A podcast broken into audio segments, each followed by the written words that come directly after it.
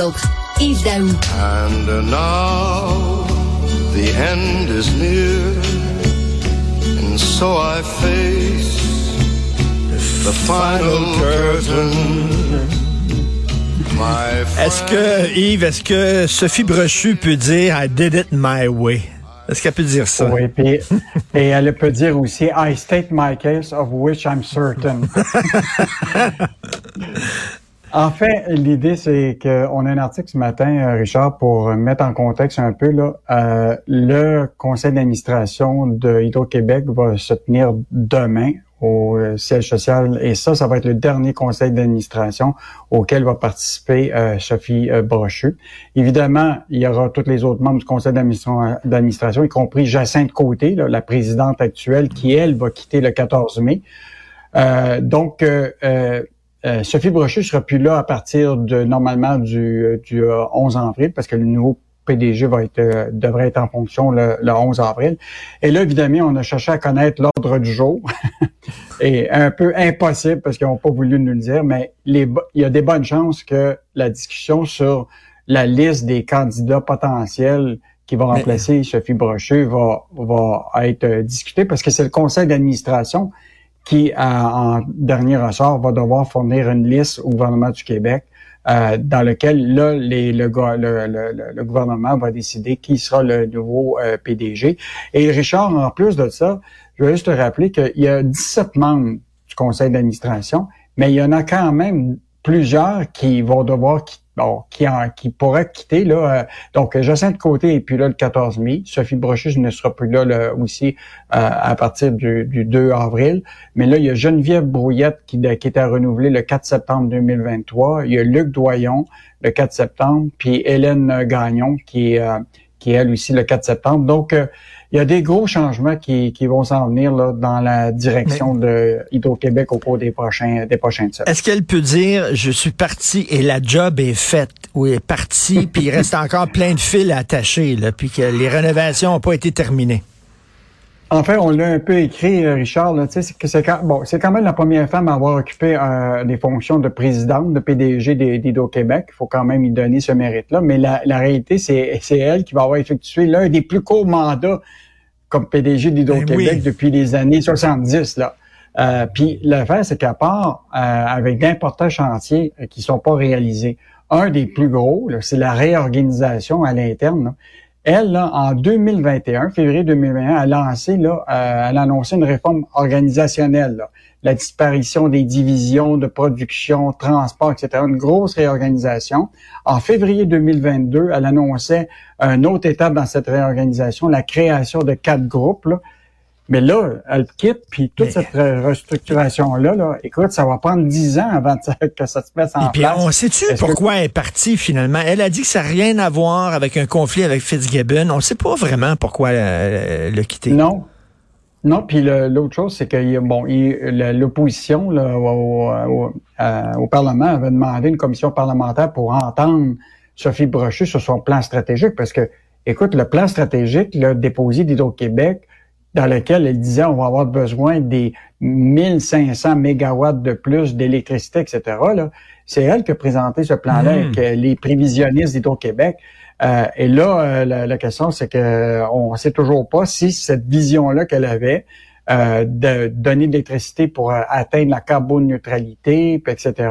Puis ce qui aurait été intéressant, là, c'était un peu trop tard, mais savoir qu'est-ce qu'elle pensait de l'idée de perdre l'usine de, de Volkswagen, à l'Ontario.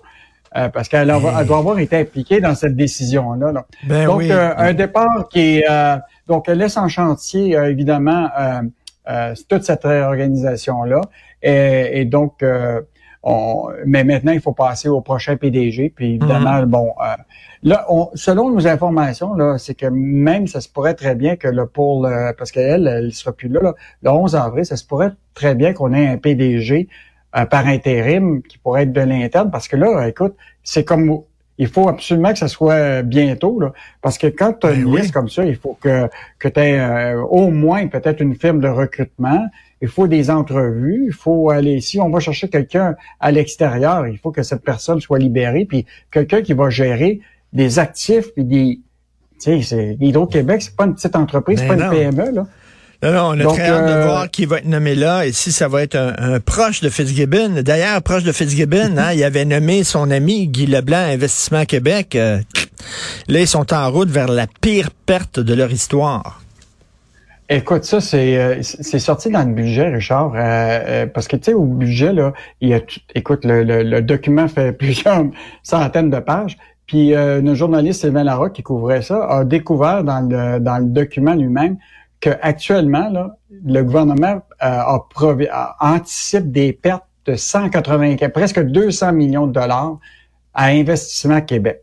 Et donc, puis ça, évidemment, ça va apparaître dans les, les, les rapports d'investissement à Québec, mais déjà, euh, il nous allume déjà sur la lumière jaune que ça risque d'être la pire, tu comprends-tu, des confitures d'investissement Québec. On comprend très bien que euh, Investissement Québec a changé un peu son rôle.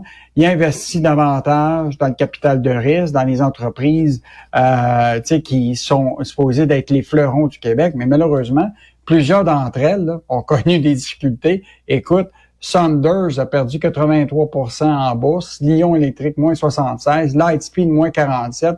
Écoute, euh, je peux te faire la liste là, de euh, donc, euh, évidemment, ils ont investi dans des entreprises du Québec, mais là, on se retrouve un peu. Ben, tu sais ce qu'ils vont, tu sais ce qu'ils vont dire? Ils vont dire, bof, 200 millions, c'est une goutte d'eau avec tout notre budget qu'on a. c'est ça qu'ils vont dire là c'est comme la caisse de dépôt, ben, perdre 200 millions dans la cyber euh, la cyberbanque Celsius, c'est pas grave quand tu as 400 milliards d'actifs. Et ça me euh, ramène à ma devise du Québec, ça pourrait être pire, comme dit le VP de la SAQ, ça pourrait être pire. Le Parti libéral du Québec voudrait que les géants du web paient leur juste part d'impôts, ils sont pas tout seuls à souhaiter ça.